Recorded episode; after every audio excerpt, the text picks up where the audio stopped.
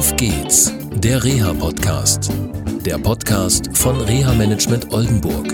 Mit Tipps und Ideen zur Rehabilitation für Unfallopfer, Rechtsanwälte und Versicherungen. Hallo und herzlich willkommen zu einer neuen Sendung von Auf geht's, der Reha-Podcast. Ich bin immer noch bei Frau Wiethold in Münster von der Kinderneurologiehilfe in Münster. Frau Wiethold hat in der letzten Sendung sehr eindrucksvoll geschildert, wie die Hilfe der Kinderneurologiehilfe Münster aussieht. Wichtig war auch noch, die Eltern brauchen keine Überweisung. Richtig. Die Eltern brauchen keine Überweisung. Sie können bei uns anrufen und sagen, ich brauche Ihre Hilfe, ich brauche Ihre Beratung. Sie werden sofort begleitet, wenn Sie Ihre Einverständniserklärung schriftlich dargelegt haben, dass Sie da, das wollen. Und wir beraten und begleiten die Eltern so lange, wie es nötig ist. Das kann sein, dass es drei, vier Wochen ist, dass es drei, vier Monate ist, dass es vier Jahre, sechs Jahre, acht Jahre, zehn Jahre ist. Immer so lange, wie sie es brauchen. Auf welche Kosten müssen sich die Eltern einstellen? Auf gar keine. Das ist außergewöhnlich. Das ist ein Angebot, was für die Eltern niedrigschwellig und gut ist. Es gibt auch keine Hürden, dass sie über einen Kinderarzt kommen müssen. Sie können einfach bei uns anrufen und sagen, das ist mein Problem, können Sie mir helfen. Für uns ist das natürlich ein Problem, weil wir die gesamte fachliche Beratung durch Fachleute durchführen lassen, also durch Mitarbeiter der Kinderneurologiehilfe, die auch durch die Kinderneurologiehilfe durch den Bundesverband Kinderneurologiehilfe geschult werden, bundesweit.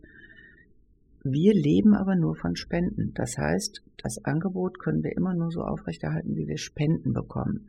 Was ich schlecht finde, weil ich finde das Thema gesellschaftlich so relevant, dass es nicht in die Almosenecke gehört.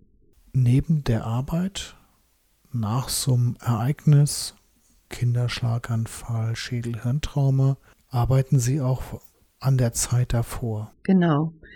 Wir haben so viel schwierige Schicksale gesehen, so viel Menschen, so viele Familien, die an diesem Schicksal zerbrechen, weil nichts geht mehr wie vorher, egal wie schwer der Unfall ist oder das Ereignis, dass wir gesagt haben, zumindest an einigen Stellen, wo es sich um erworbene Schädelhirnverletzungen durch Verkehrsunfälle, durch den, durch den Alltag eines Kindes ereignet, wollen wir präventiv tätig werden.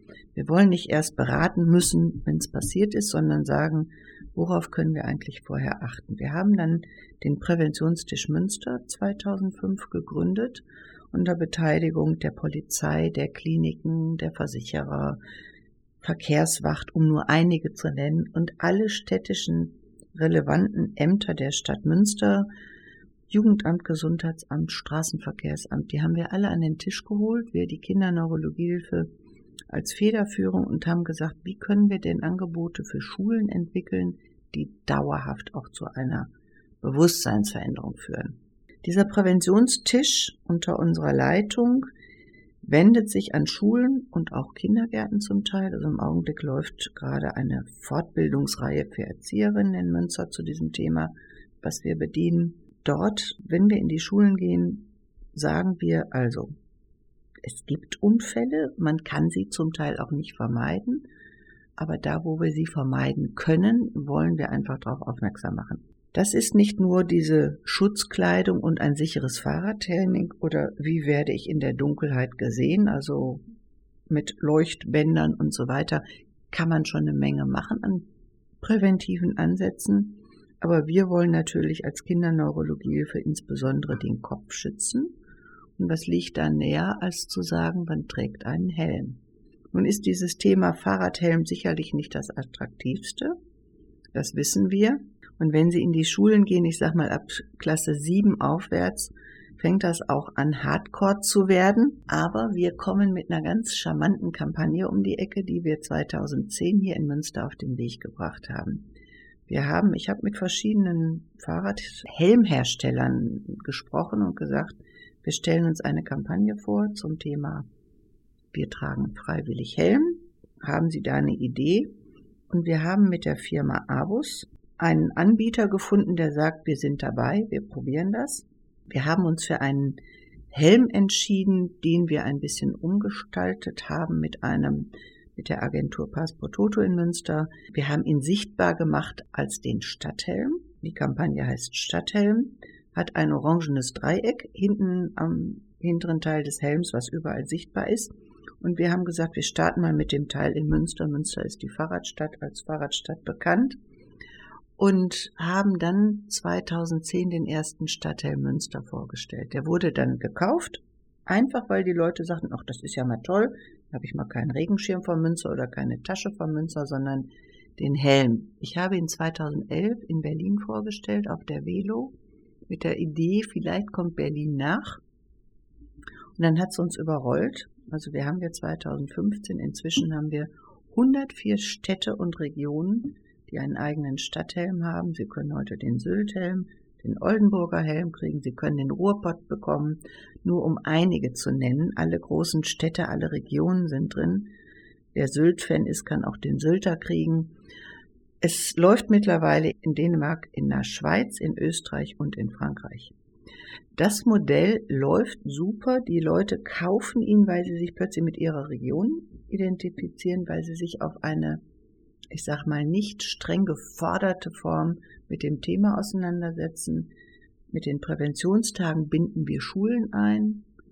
Die Schulen haben zum Teil einen eigenen Schulhelm, um dann auch für ihre Schule zu werben. Das Ganze ist ein werbewirksames Thema für eine Stadt, gesunde Stadt. Und inzwischen gibt es auch den Unternehmenshelm. Der ist für welche Unternehmen unter anderem gemacht worden? Unter anderem für SAP, die den zum Beispiel gegeben haben. Sportcheck hat gesagt, wir verkaufen den Sportcheck Stadthelm, Sportcheck München, Sportcheck Stuttgart.